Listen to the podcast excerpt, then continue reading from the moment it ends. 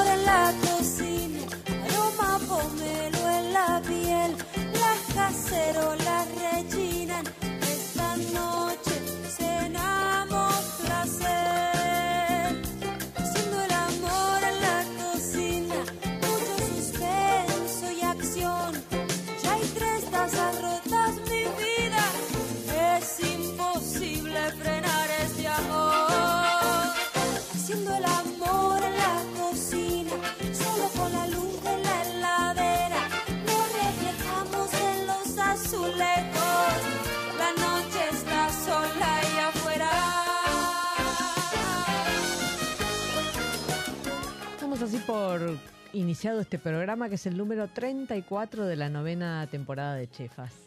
Hoy tenemos de invitado a un empresario gastronómico, este, un, joven audaz que allá por el 2004 este, abrió uno de los bares emblemáticos de Buenos Aires, el 878. Este, y bueno, y luego se desarrolló como empresario gastronómico, haciendo otras aperturas más. Una de ellas es el, refundar el bar Los Galgos este, y Roma del Abasto. Eh, bueno, también es parte de, una bermutería, este, de La Fuerza. Y mm, en esta ocasión lo hemos convocado porque ha hecho este, algo, me parece a mí, muy interesante que, fue a través de, los galgos contar un poco la historia de la cocina porteña. Esto es en un libro que acaba de editar Editorial Planeta. Eh, bueno, estamos hablando de Julián Díaz. ¿Qué tal, Julián? ¿Cómo estás? ¿Pero qué haces, Moni, querida? qué, presentación. Muchas gracias por, convocarme y por, semejantes palabras. Bueno, no, usted, usted merece. Creo que me quedo, me, algo me debo estar olvidando. No, para nada. Este, bueno, para empezar lo que diría es que me, encantó ver este, un libro, eh, obviamente de los galgos. Este, estamos hablando de un bar que, está próximo a cumplir los 100 años. Eh, bueno, unos añitos más, ¿no? Faltan unos eh, añitos, pero sí, en la proporción estamos cerca, sí tal vez como nació este como, como despensa, ¿no? Se convirtió en bar un tiempito después, pero bueno, vamos a darle inauguración en los 30, ¿no? Así es, así es. Los Galgos es un bar notable de la ciudad de Buenos Aires. Uno, de, hecho, fue de, los primeros bares que, que cuando se, se, creó esta figura para proteger eh, los bares emblemáticos de la ciudad, que tenían características que los hacían únicos o que tenían relevancia cultural, eh, o artística, arquitectónica, política, y los galgos por haber sido uno de los pioneros y haber estado siempre, eh, se mantuvo con el paso del tiempo sin grandes transformaciones edilicias, eh, mantiene mucho del carácter de, ese bar original. Y, bueno, fue lo que hizo también para nosotros como parte fundacional de, de, la recuperación del lugar que, que tenía un espíritu intacto y que ahí había un laburo grande para hacer en algo que nos obsesiona en casi todo lo que hacemos, que tiene que ver con la identidad y con, con, con, ese, ese, ese, principio, digamos, de que la, identidad como algo eh, que está vivo y que nosotros podemos eh, laburar y desarrollar. Entonces medio que el libro estaba cantado por eso, porque sentíamos que, que había un montón de cosas para contar de la cocina porteña, que paradójicamente tiene muy poco reconocimiento, no, no, hay, no hay mucha bibliografía sobre eso sí existen los libros bodegones, existen libros de, cocina argentina, pero hay como creo yo cierta negación ahí a la cocina porteña, que es una cocina que, está más viva que nunca y lo vemos en la cantidad de, bares y restaurantes que, que, laburan sobre este eje temático o que se han recuperado eh, en el último tiempo eh, y que creo que gozan de buena salud porque hay como un reconocimiento de la comunidad muy grande, hay más amor por lo porteño que hace unos años y eso queda manifiesto en el libro. coincido, coincido ahí, este, en algún momento trataba de conseguir como información sobre, sobre el tema de la de la gastronomía porteña para tratar de encontrarle, digo, más allá de las cosas sueltas que todos, que todos sabemos, ¿no? Que yo, la milanesa, esos platos emblemáticos, la pizza de cancha, digamos, cosas que tal vez tienen un poquitito este, más de investigación y demás, pero de la cocina porteña poco. Hizo en algún momento un libro, la Asociación de Hoteles y Bares de la, de la Ciudad de Buenos Aires, hizo un compilado que la verdad que es interesante porque te cuenta este, bien de la época de la colonia, digamos, cómo, cómo eran esas pulperías que, que después se terminaron convirtiendo en los bares que, este, en algunos de los bares que hoy conocemos. Este, y Espineto este, llegó en algún momento a escribir un libro sobre los bares notables, entonces ahí también hay un compilado este, interesante. Pero bueno, hacía falta este, me parece que esta mirada que es, es, un poco es em, un poco ir al pasado, ser revisionista, em, en tanto eh, indagar en los, en los platos clásicos, que es un poco lo que hace en la oferta los galgos, eh, los clásicos porteños. Este, y también, bueno, contar un poco esta, esta nueva cosa que vos llamás identidad, que a mí me, me gusta mucho y que, que me gustaría, este, si, si te agarrase alguien este, que no es tan porteño como vos, ya sos porteño igual vos, lo lamento. este, y yo también, por adopción. Eh, bueno, si te agarrase a alguien eh, y te preguntase cuál es la identidad de esta gastronomía porteña, ¿qué, según tu experiencia, ¿no? Los galgos, Roma, el ocho, la fuerza. Para, mí, hay, hay, algo ahí que es caótico, que está bueno, que no es una no tiene los límites tan claros, al menos hoy, digamos, como puede circunscribir otras cocinas que están mucho más claras, en la cocina norteña o la cocina patagónica. En Buenos Aires creo que hay algo que es interesante, que es que eso, eso tiene límites más difusos y que los podemos recrear o podemos jugar con eso. Sí creo que hay un corpus más tradicional, que es lo que vos decías, eh, que hay una mezcla de inmigraciones con productos y productores locales eh, que, que, tienen como, un, como, como mucha tradición en los bodegones y que es esa cocina que mezcla hoy también mucho de las casas. No sé, los buñuelos de acelga eran más comunes en las casas que en los restaurantes y hoy están en, todo bar juvenil o restaurante han, vuelto a estar los buñuelos de acelga presentes como, como una pieza de, esa tradición. Y después lo que está bueno es que, como toda cocina de puerto, no niega otra, sino que, incorpora eh, otra, otras otros platos, otros saberes, otras tradiciones como, como, como parte de, de, esa mezcolanza.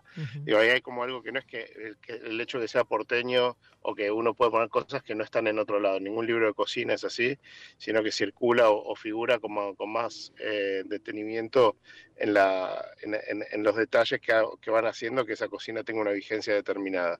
Hoy creo que en los galgos hacemos eso y en el libro está plasmado eso. Son todas las recetas que figuran o el menú de mediodía o el menú de la noche de hace ocho años y que parte de eso obviamente son platos más tradicionales que, figuran en nuestra en nuestro recetario eh, social o colectivo desde hace eh, cientos de años, pero que también hubo ahí como cadenas de, de, muchos otros personajes, como puede ser Javier Orondo, eh, muchísimos otros cocineros que fueron haciendo distintas versiones o, ampliando los límites de la cocina porteña con las nuevas olas migratorias, con las nuevas tecnologías, que yo de un revuelto de gramajo ponerle un huevo hecho de 63 grados es eh, en algún modo una transgresión, pero en otro sentido para nada. Una innovación podría ser, claro. Claro, pero creo que ahí es donde también está bueno pensar que, que cuál, cuál, hasta dónde puedes jugar con los límites de los platos, qué parte de investigación. En el libro que lo hicimos con Rodo Reich y que, desde el vamos pensamos como en, jugar con estos conceptos, fuimos incorporando el laburo de investigación de Karina Particone, que es una, una gran investigadora que tiene nuestra cocina, eh, y con eso se, empezó a armar un libro de, de mucho contenido. El libro tiene más de 170 recetas, 170 eh, recetas que además nos tocó la pandemia en el medio, entonces están muy revisadas y muy curadas y son recetas que se pueden hacer en la casa. Sale o sale. Hay, recetas mucho más complejas, obviamente, pero después hay, muchas recetas que son muy simples y que como buenos gastronómicos que somos nos gustan los libros de recetas que puedes hacer y que las recetas son reales, digo, que no, no, son, no hay chamullo y ese laburo es gracias a Flor Draweski, la jefa de cocina de, Los Galgos, que se tomó la tarea de de, pulir las recetas, revisarlas y bueno, inicialmente teníamos casi 300 recetas hasta que tuvimos que ir achicando porque si no era una enciclopedia, así que espero que en el futuro podamos hacer alguna edición La ampliada. Segunda, claro. Porque quedó un montón de, de laburo, pero creo que ahí está, está muy claro que, es para nosotros la cocina porteña y aportamos ahí creo algo a la, a, la bibliografía o a, cierta idea de nada, que, qué sé yo, tenemos un poco esas mezclas de un Petrona con, tradiciones más latinoamericanas, mezcladas con, cosas que se, se, fueron produciendo muy de la idea de la minuta en, en el bodegón porteño, pero que hoy eh, prevalecen sobre todo cuando por la calidad de la materia prima. y recetas siguen siendo súper clásicas o que se hacen en todos los bodegones o boliches de Buenos Aires, pero que cambia diametralmente por el amor que le pones o la materia prima que usás, y eso creo que también es parte de un poco del, de hoy de la renovación de la cocina argentina, que si vas a hacer un huevo frito, que el huevo esté bueno, después la receta en sí no cambia. Sí, que el aceite no esté quemado, que bueno. Que el aceite no esté quemado, que, lo hace tenga un poquito de amor. Claro. Que, que si usas una sal va a ser un poco, una buena sal va a ser un poco más rico si le pones alfina común. Hay como un montón de pequeños detalles, también hemos ido buscando la forma de que esté en el libro. Así que también pusimos receta de coctelería, porque los galgos siempre le dimos mucha bola a la coctelería porteña y así son recetas más tradicionales de medio del siglo XX que que es el recetario que, siempre laburamos con Ariel Lombán, el, barman que creó toda esa carta que, hoy seguimos haciendo, eh, y que buscábamos, bueno, que el libro represente un poco eso, la gastronomía porteña en, su sentido más amplio, pastelería, sanguchería, eh, las medias lunas, tortas, coctelería y por supuesto un montón de recetas de cocina de platos más eh, tradicionales donde se mezclan platos centenarios, como decías, como uno se puede hacer un, un pato a la masa, que es como un pastel de pato, en una época que el pato no era sofisticado en, en Argentina, sino que era un animal más bien... Eh, de cercanía, ¿no? Claro, de cercanía además, ¿no? Que, el, que claro. era una carne que estaba disponible. Cuando era deporte nacional. Cuando era deporte nacional. Claro. Eh, a cosas que son quizás mucho más contemporáneas o que son creaciones de los últimos años, como una focacha de San Pugliese, que es como una versión de los galgos de, de una focacha eh, rellena que tiene como un sentido ahí más, si querés, de, lo contemporáneo, de una masa de lenta fermentación, eh, pero que, no, deja de ser una cosa muy argenta, ese exceso de queso que nos gusta, chorreando para, para la foto de Instagram. en, esencia está bueno, exacto. Claro, claro, tal cual.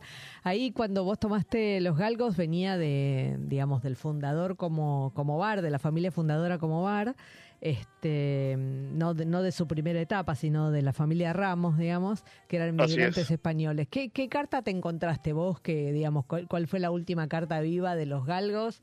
¿Y qué, qué rescataste ahí? ¿Pudiste rescatar como el historial de cartas de, del 48 Mira, poco.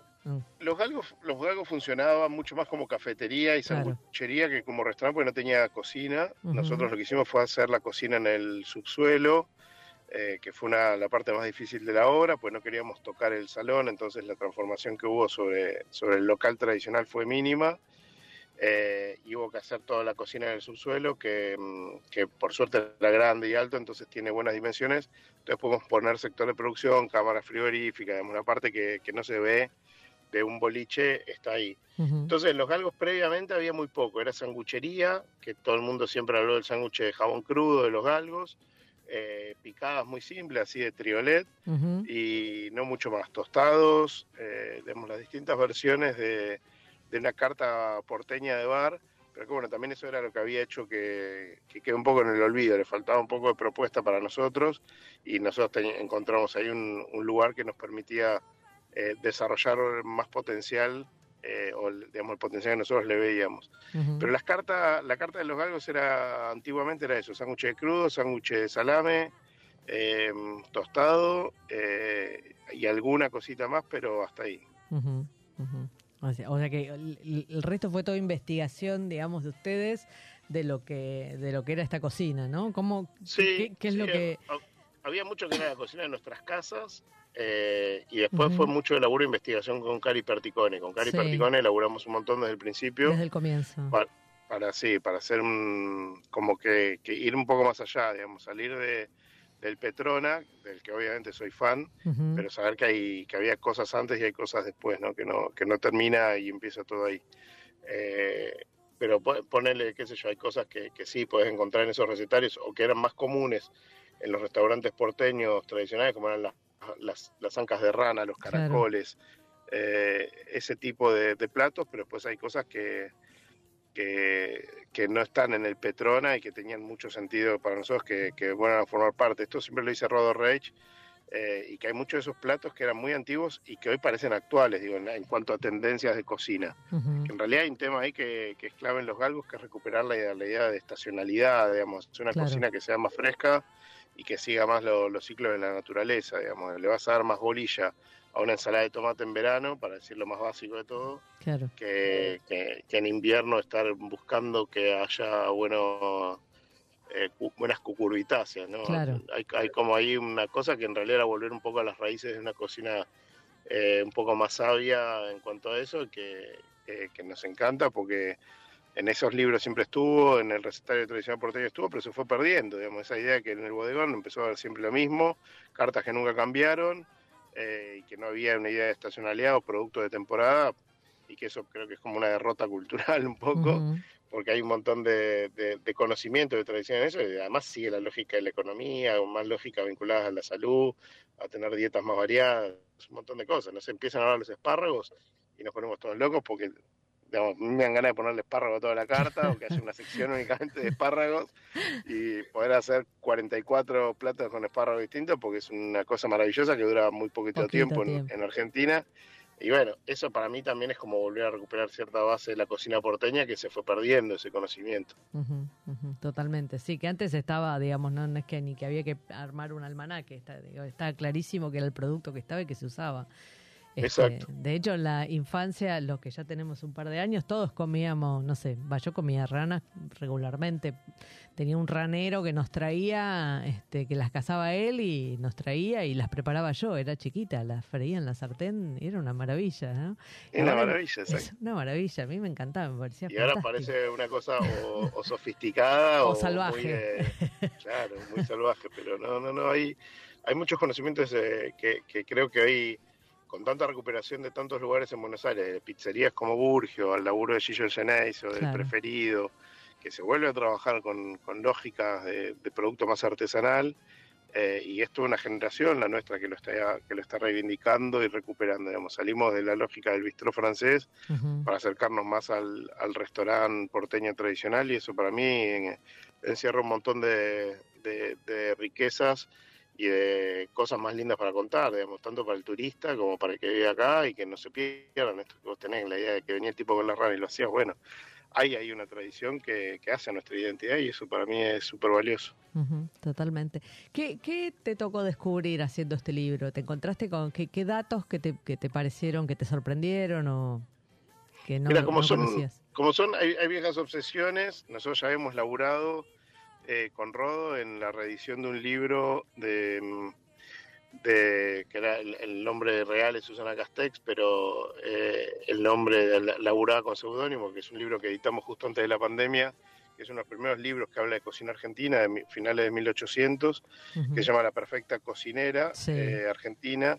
Ya veníamos como con muchas de estas obsesiones y descubriendo recetas o, o ciertas formas de elaborar o cierto tipo de productos con algunas lógicas que se venían usando y que, y que para el libro no, no fueron, o para la carta de los galgos no fueron nutriendo un montón.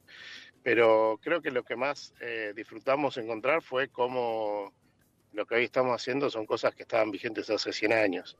Y eso me parece que, que como lo que le da más sentido, que, que hay que hay una idea de la recuperación del bar notable que, que nos interpela profundamente y que es hacer este tipo de plato para volver a ponerlo a un público joven o variado como es el de los galgos, donde si tenemos, qué sé yo, un sacramento de pavita o cosas que siguen existiendo, pero que han ido desapareciendo, que ahora hay un nuevo boom del fosforito, de las masas hojaldradas o, las masas de grasa, como pueden ser los, libritos, las eh, luna de grasa, etcétera. bueno, todo eso en el libro va, va, estando y para mí está buenísimo ver como son circulares y esas cosas siempre estuvieron ahí, nunca se fueron y hoy somos parte de esa generación que lo, que lo reivindica. A mí hay platos que me vuelven loco eso, como el chupé de pescado, que deriva del, peruano, que, en, Argentina tiene otro sentido, o encontrar la diferencia entre, las entre las masas, entre, digo, entre las pastas, eh, que también es muy distinta a la pasta argentina de la pasta italiana,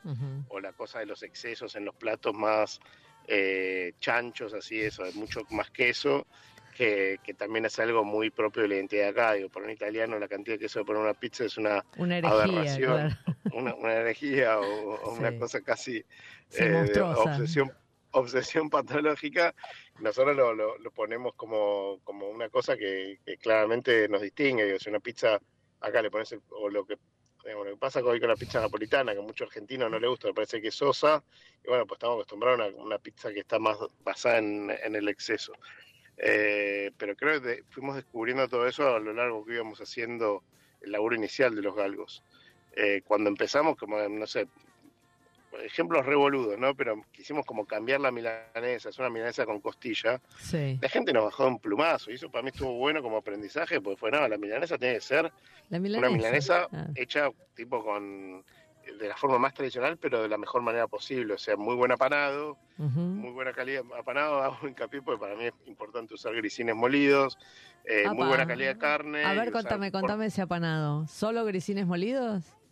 Grisines molidos que, que hay en Argentina una fábrica y haces una doble pasada. O sea, Decime el nombre, eh, no me molesta. ¿Qué, Pami, Pami, que son los que usaba mi madre, eso sí es ah. muy de mi casa, ah, que era pan, huevo pan y a mano, nunca con martillo digo, le pasas primero por pan, después por el huevo batido, después de nuevo por el pan, que son los grisines, entonces hace que no se te despegue y le da una, capita como más eh, aterciopelada. Para eso lo que está bueno es que la carne sea más gruesita, porque la carne que te viene cortada del frigorífico es mucho más fina, porque está pensada más para el rendimiento, y si la haces más gruesita tenés una milanesa obviamente mucho más rica. Bueno, eso para mí es una milanesa con cariño, buena fritura y muy buena calidad de carne, y elaboramos todo con calidad, con carne de pastura. Entonces, en, esas investigaciones también encontrás que lo que fue cambiando es la calidad de la materia prima, no tanto la receta. Digo, si un flan es soso, no es porque esté mal la receta, sino porque el huevo es malo.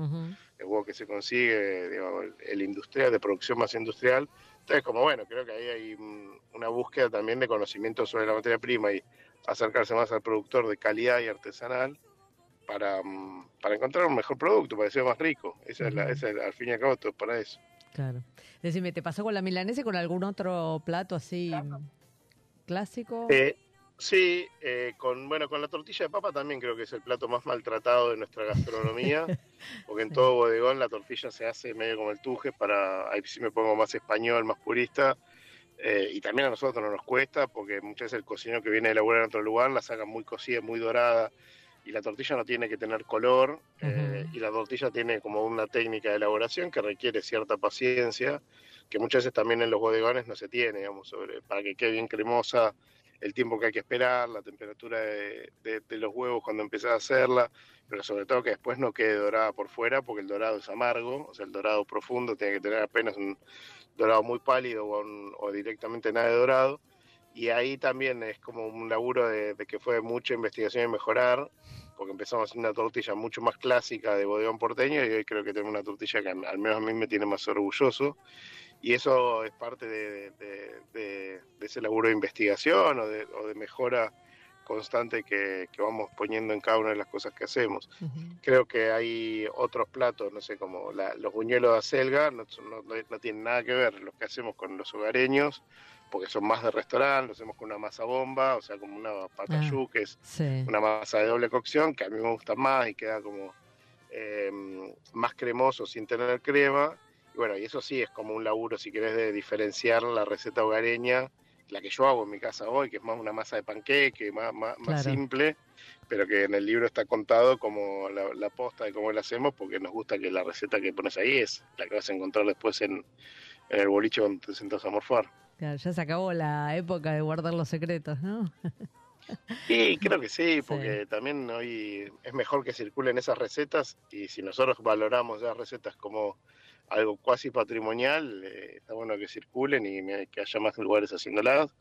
Eh, y a mí me llena de orgullo ver que cada vez hay más lugares recuperados en toda la Argentina y sentimos que somos parte de eso, ¿no? Y, eso tiene que ver con que esas recetas estén buenas, con que si vos vas a comer a, no sé, la Sarita, que es de los últimos lugares nuevos que abrieron con, con este espíritu, que también es una recuperación, bueno, y encontrás ese recetario de abuela eh, que, también hace que un montón de generaciones que no comían, nunca habían comido quizás buñuelo, hoy estén comiendo buñuelo de acelga. Claro. Claro, el buñuelo es otra otra de las maravillas de la cocina. Este, de, y porque el buñuelo además tiene una lógica que está buena porque volvió muy muy actual, porque es la cosa vegetariana más universal que hay, que le gusta a todo el mundo, que le gusta el carnívoro, grandes y chicos, eh, digamos, son esas pequeñas piezas de nuestra cocina que son muy muy muy muy argentinas eh, y en particular porteñas, pero digamos se hacen en, toda en todas partes Siempre hay alguno que salta y dice, no, yo soy de Mendoza y acá también se hace, sí, por supuesto, ningún libro se apropia de la receta negando otro lugar, pero sí que decir, bueno, acá se hace esto, eso para mí está bueno.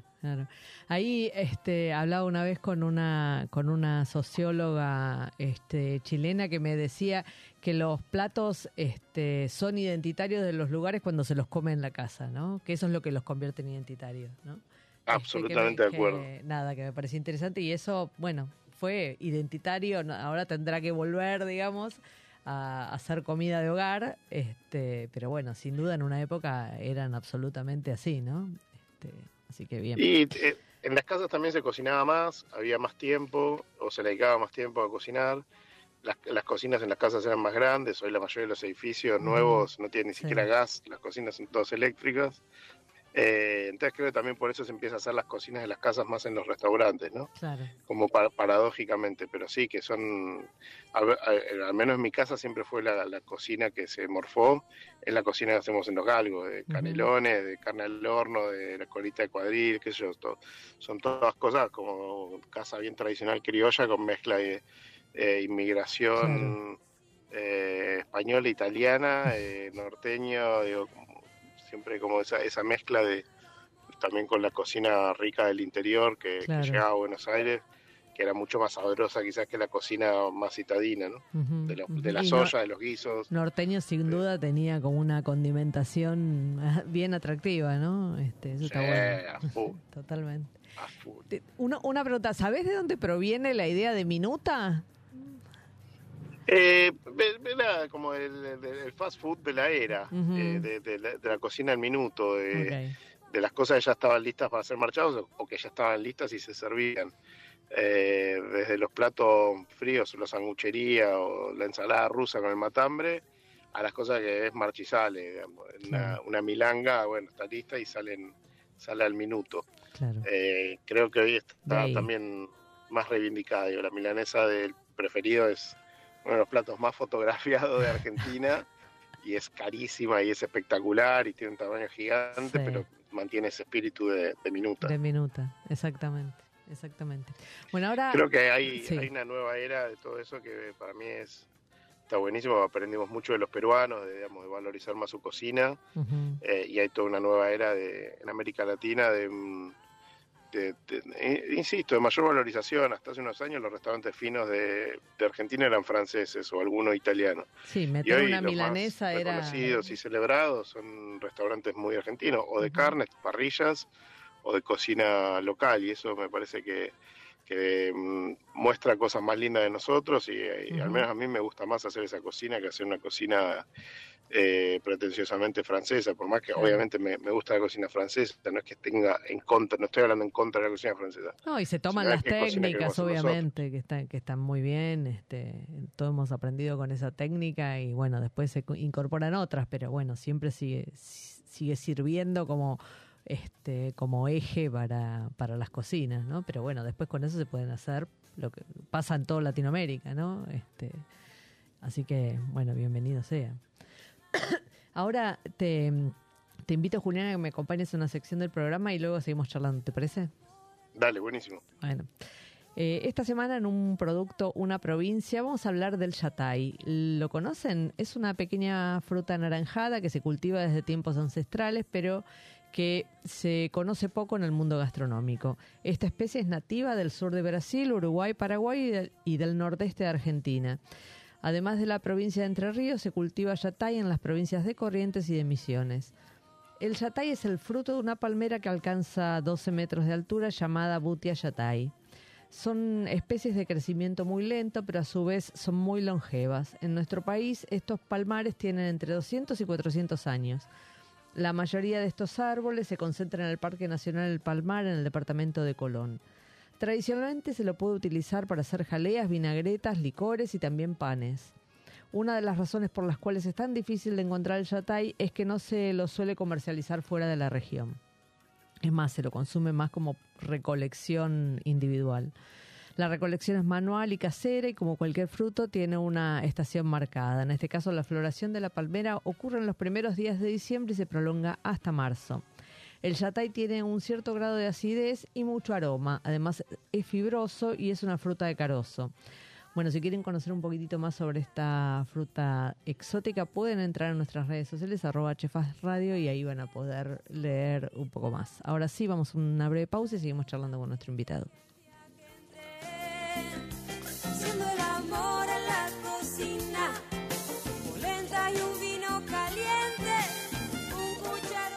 Podés asociarte en forma directa al hospital alemán? pensado para hacerte la vida más fácil. El alemán tiene un plan médico propio con el beneficio exclusivo de cama asegurada, prioridad en turnos y el 50% de descuento en la farmacia propia. Las cosas que no están en tus planes son las que necesitan un plan. Asociate llamando al 0800 555 2700. Superintendencia de Servicios de Salud 0800 222 Salud 72583 www.sssalud.gov.ar. Inspección en el Registro Nacional de Entidades de Medicina Privada número 1086. Radio Monk.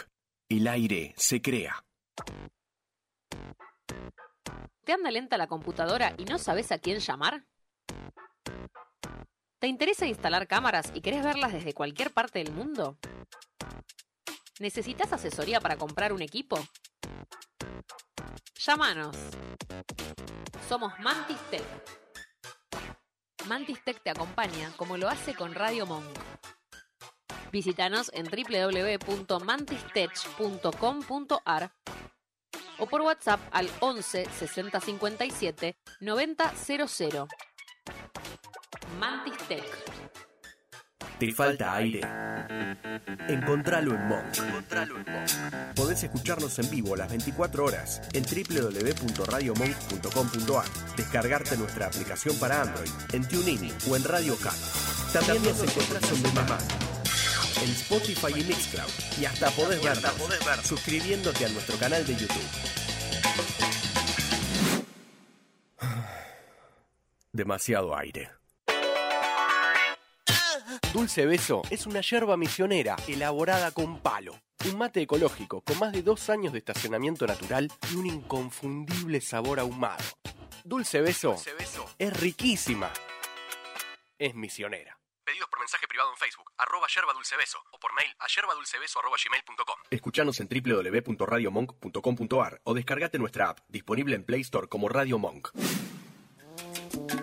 Recorre junto a Mónica Albirzú los sabores de la gastronomía, sus secretos y lo que nadie te cuenta en Chefas. Hasta la última amiga.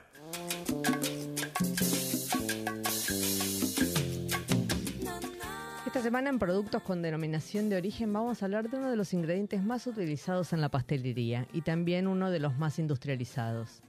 Quien tuvo entre sus manos una chaucha de vainilla sabe que no tiene nada que ver con el aroma de las esencias industriales.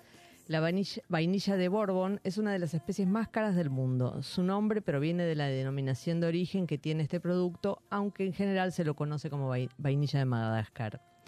Es originaria de México y la vainilla fue otro de los productos que este, los europeos se llevaron, con, se llevaron a Europa con el descubrimiento de- del continente americano.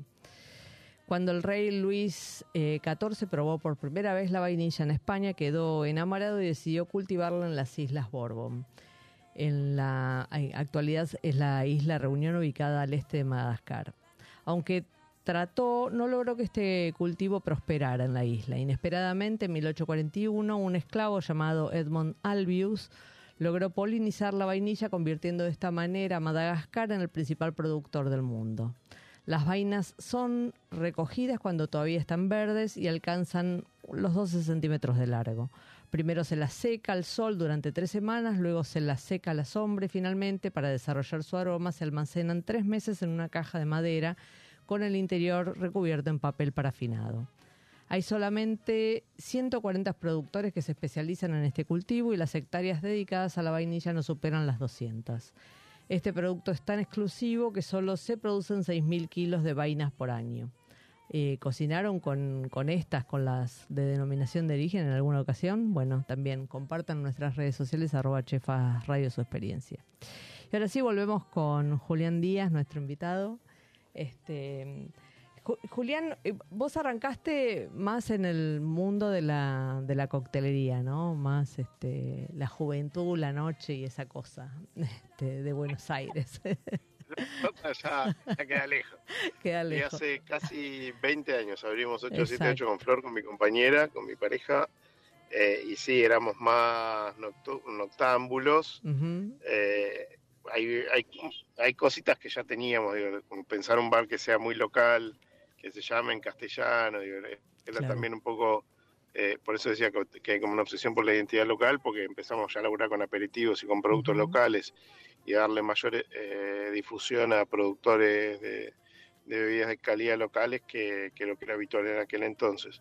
Pero, pero también pues, siempre entendimos, si bien en esa época estaba mucho más metido en la coctelería, como parte de la gastronomía y desde la entrada del 8 siempre tuvo también su cocina muy local uh -huh. o digamos con mucha presencia de productos locales, pensaba como algo muy muy general. Para mí está bueno eso y, y lo cruzo con lo que decía de la vainilla, ¿no? Como sí. que, que, nunca no existen las cocinas puras, no no, o sea, ahí es inimaginable la cocina de cualquier país europeo sin los productos latinoamericanos, sin el tomate, el ají, el uh -huh. cacao, la papa. Eh, la papa, entonces como que eh, esa idea de de que hay cocinas o que hay coctelerías o que la eh, que, que, uno puede aislarlo, me parece que, que, que, es bastante jodido como idea, porque al revés, la, la cocina uh -huh. tiene que ver con las mezclas, los viajes eh, y las transformaciones de, la, de las culturas. Eh, pero bueno, para nosotros siempre hubo una obsesión a, eh, metida en, en hacer una gastronomía muy local de la que estamos de la que estemos orgullosos y que se parezca lo más posible a la que hacemos nos gusta nosotros en nuestras casas eh, el 8 empezó como ese viaje hoy ya lleva eh, casi 20 años uh -huh. eh, siempre en el mismo lugar y siempre con la misma lógica de un bar sin mucho cartel a la calle pero con, con digamos, muy abiertas sus puertas a, al barrio y a, y a la ciudad y hoy haciendo mucha carta especializada, digamos, en, o, con mucha iconografía de la, de la, de la ciudad de Buenos Aires, cartas como que lo que llamamos de, los clásicos porteños y de cada una de las haciendo como más, más hincapié en la identidad de la ciudad que, que, en otras cosas. Creo que es un poco nuestra forma de devolverle a la ciudad eh, tanto amor. Uh -huh, uh ¿cuándo, ¿cuándo sentís que te convertiste en un, en un empresario gastronómico? Es re jodida la palabra empresario gastronómico, bueno, ¿viste? Que te suena enseguida a, yo, yo, le voy a, yo le voy a contar. Eh, a, negocios turbios. No, a, bueno, pero sos un tipo que genera proyectos gastronómicos. No al sé. marido de una, de, una, de una famosa modelo. Bien, Flor. Escúchame, ¿qué nombre le pondrías? Le ponemos el que vos quieras. No, no me, me, reconozco como tal. Eh, siempre igual me Emilio Garip, la... este, de, de, otra generación. Bueno, para mí es, es Emilio Garip, el, el, gran referente, el dueño de Oviedo y el gran restaurantero argentino. Eh, y yo, digamos, me, me, Emilio es obviamente uno de mis grandes maestros e inspiración. Un tipo al que admiro y respeto muchísimo y además un gran amigo. Pero sí, hay, hay, creo que siempre tuvimos una idea de hacer de la gastronomía un lugar de laburo y un lugar de, de, de profesionalización eh, y lo, lo, junto con lo que decías de, de, cuando éramos pendejos y abrimos un bar nocturno, que siempre tuvimos igual esa lógica de hacer eh, un lugar serio, profesional, más allá de que nos encontraba... Eh, y que los amigos venían, claro, era como Exacto, como una cosa... Está la joda presente porque es un tipo de laburo así, no, no lo mismo por una escribanía que un bar nocturno, no. pero pero teníamos teníamos una idea de hacer un lugar profesional, de gestión, de administración, uh -huh. de, digamos, de llevarlo a un nivel que para que se transforme en un lugar donde, del que podamos desarrollar, crecer, nosotros y toda la gente que labura ahí. El 8 tiene mucha gente que labura hace muchos años, los galgos también. Gente que labura en los galgos empezó laburando en el 8 hace más de 15 años. Entonces, bueno, siempre entendimos que el desarrollo estaba acompañado de una profesionalización de la gestión, que también es lo que más suele fallar en la gastronomía eh, vernácula, porque si, si no encarás como una joda, te la pegás y eso es, lamentablemente moneda corriente, pero bueno, no, no significa que, uno esté salvado de pegársela, porque siempre, siempre te puedes equivocar y siempre hay cosas que pueden salir mal, pero también creo que en Argentina nos vamos generando anticuerpos. Un gran amigo me decía, ¿y cómo te ves para una nueva crisis? claro. ya está. Claro. Es más, si llega a haber un periodo prolongado de estabilidad, no sé qué hago. Estoy acostumbrado a este océano así, revuelto. Sí, sí, qué sé yo. venimos acelerando los cambios de carta porque te llegan las listas nuevas y, mucha gente que se enoja y como si no fuese formador de precio, ¿no? Te siguen, estamos aumentando mucho más lento de lo que nos aumentan los, los costos a nosotros y eso es un problema pero bueno, siempre nos preguntamos cómo, harán en otros países. No, no, no, sabemos que lo nuestro es raro, ¿viste? Claro, claro, tal cual. Intentamos hacerle cuenta que, siempre, es, siempre es así, pero nada. Hoy la verdad que sí, está, está el panorama es rarísimo, pero creo que la salida siempre es eh, colectiva y, la respuesta a eso es eh, ponerle más, digamos, hacer mejor las cosas, nada no hay mucho mucho misterio. Ante un panorama adverso, poner todo lo que sabemos al servicio del laburo. Claro. Decime, ¿y te, la pegaste alguna vez? Sí, sí, muchas veces. Muchas veces. Yo participé de proyectos que estuve orgulloso de participar y que después me desligué, que en algún sentido fue pegármela, porque salir de, un proyecto tampoco es, es lo ideal. Eh, y aprendizajes sobre, el, sobre cómo armar sociedades y demás, que también fue eh, un baño de, humildad. Eh, cuando arrancas de pendejo y te va bien, te querés que te come la cancha. Y después de pegarte un buen porrazo, aprendes un montón. Eh, y eso, me pasó, qué sé yo, me, asocié a un restaurante que estaba ya en sus últimos años pensando que lo podía levantar y no, no lo logré. Digamos, no, no, no, no, no, es, no siempre todo lo que se cuenta en las redes sociales es bello, pero no siempre es así. Y también, bueno, participar en un proyecto de que después te vas, de, digamos, separando, tampoco es, eh, quizás no es tan jodido como, como cerrar, pero tampoco es, es, la razón por la cual yo al menos arranco un proyecto, porque siempre los proyectos para mí son proyectos de vida, digo, no es que arranco un proyecto pensando en venderlo, o arranco un proyecto pensando en, en, cómo acelero el, proceso de recupero de inversión o la venta sino que son proyectos que, que tienen ciclos muy largos y que tienen para mí toda la vida puesta en eso, ¿no? Es lo que hoy hacemos con, con nuestros locales, con la fuerza, los galgos, el 8, Roma, como, como forma de vida, ¿viste? Qué sé yo, seguís la pandemia y te la bancas a full, y viene otra crisis y te la bancas a full, y bueno, hay épocas de vacas placas, épocas de vacas gordas, pero sabes que si es tu vida lo que está puesto ahí, bueno, tenés que, tenés que imponer siempre lo mejor. ¿Cuánto, cuánto equipo, qué, qué, número de personas manejas entre los cuatro? 140. Es una, es una barbaridad. Y la gastronomía es el mayor empleador como actividad de la ciudad de Buenos Aires por metro cuadrado. O sea, en un local labura más gente es gastronomía que si es cualquier otro rubro. Claro. Eh, y es un rubro además que tiene muchas particularidades porque suele ser el primer laburo de muchísima gente, porque suele combinar en una misma eh, área de laburo gente con un alto nivel de calificación con, gente con bajo nivel de calificación. Eh, la gastronomía es un motor social, económico y cultural. a partir de la gastronomía transformás alimentos y transformás muchísimas más cosas. Eso a mí me enamora y es algo que, que siempre es un desafío porque no hay, no hay tantas actividades que tengan esa complejidad. Y es lo que siempre también el que ve afuera un boliche lleno dice, ah, mirá, esto es una papa, gordo, pongamos un restaurante. Este la levanta en pala. Está lleno todos los días y después decir, bueno, que dentro de un lugar laburen 45 personas coordinadas durante todo el día, a toda hora, eh, que recibe materia prima y se, transforma en productos, eh, tiene que pasar un montón de cosas y hay un montón de decisiones sobre qué servís y, no, y qué no servís que también en el libro de los galgos está muy plasmado en los galgos, desde el día cero dijimos no va a haber salmón rosado. ¿Y por qué? Porque no es cocina argentina salmón rosado para mí. Está todo bien con que otros lo sirvan, pero no es lo que íbamos a servir. Entonces, como también todas esas decisiones que vas eh, poniendo eh, en un lugar es, lo que le va dando la identidad también al lugar. Si vos lo armás todo por estudio de mercado o por tendencia de consumo, decís, no, todo el mundo come salmón rosado, bueno, no es lo que yo quiero hacer. Eh, ¿Por qué? Bueno, porque es un pescado de criadero que viene de Chile, que hoy está en dólares, que al fin y al cabo todo tiene que ver con todo. Y, un producto hoy prohibitivo a nivel precio no tiene ni siquiera lógica desde la sustentabilidad, desde la ecología de servirlo en Argentina. Así que siempre atrás de un restaurante hay millones de ideas, muchísima gente involucrada, muchísimas eh, muchísimo compromiso que uno pone con un equipo para, para que eso ocurra eh, y todo después termina igual en una estrellita en Google. Porque todos somos eh, humanos y nos vamos a equivocar, pero bueno, siempre pedimos por eso que la gente se queje en vivo y en directo y no por Google. Claro, por favor. que eso es casi indeleble.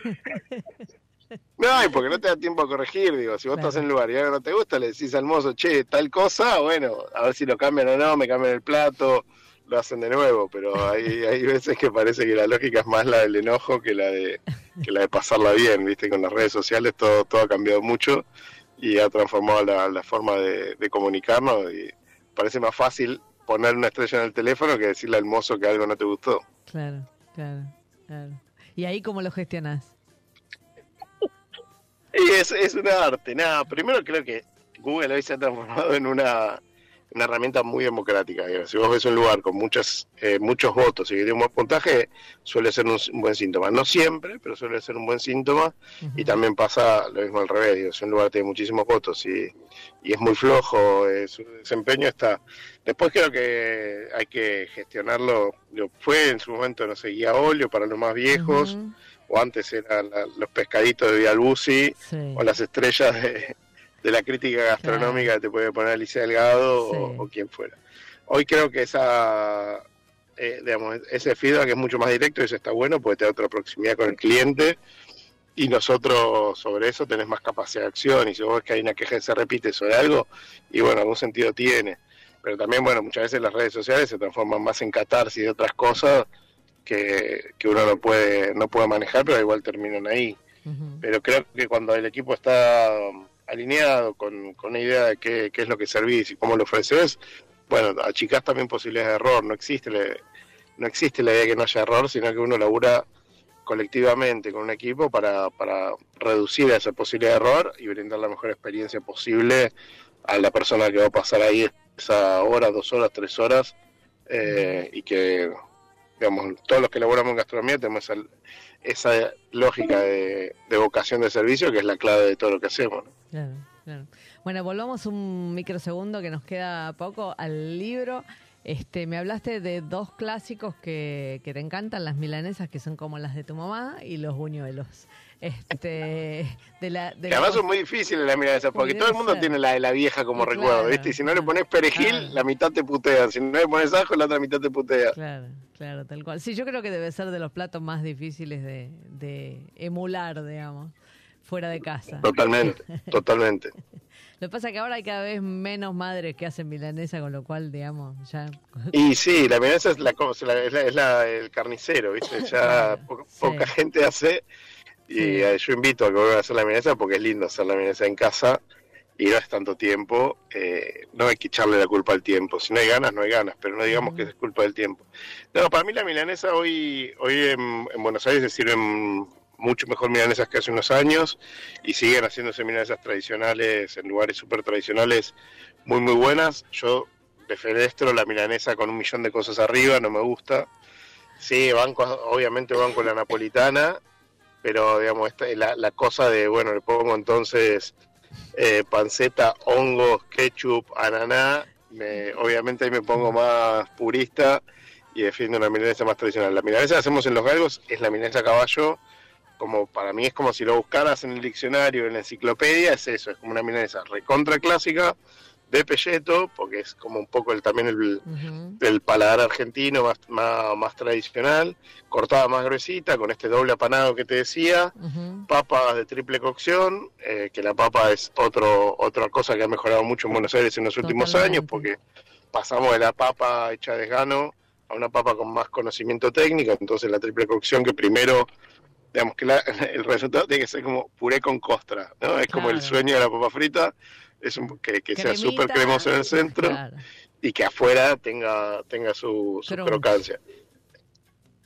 Eso se logra con la triple cocción, o sea, si es una primera cocción que puede ser de vapor o un hervido suave, ya obviamente la papa pelada cortada, después una primera fritura a, a más baja temperatura, a 170 grados, 60 como para que tenga un blanqueo, y ahí la enfrías y en el momento del despacho le haces una fritura a temperatura más alta, 180 grados, o sea, es bastante laburo, se puede hacer en la casa, pero es bastante laburo, pero el resultado es infinitamente superior y además te mejora el tiempo en el momento. O sea, la papa la puedes hacer en el momento y el resultado va a ser eh, mucho más sobresaliente que si la marchás de una, que va a tardar un montón, o que si la tenés cocida y empieza a ablandarse y es esa papa flácida que te llena de tristeza no. y aceite el plato. No. Y después, por último, los huevos, obviamente huevos de campo con yema muy naranja, la yema si es eh, blancuzca, eh, no vayas más a ese lugar, porque la- mientras mejor es la alimentación de la gallina, más naranja es eh, la yema,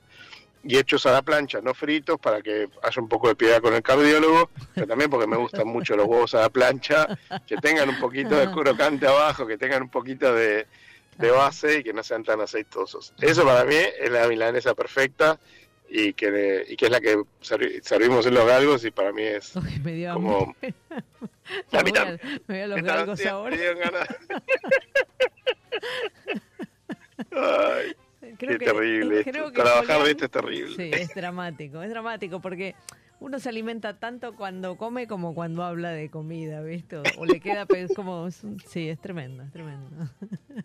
Y lo, y lo otro que decía son los buñuelos, que hay miles de millones de recetas. Lo puedes empezar con la verdura cruda, la verdura eh, hervida o salteada. A mí me gusta con la verdura apenas salteada, dorar.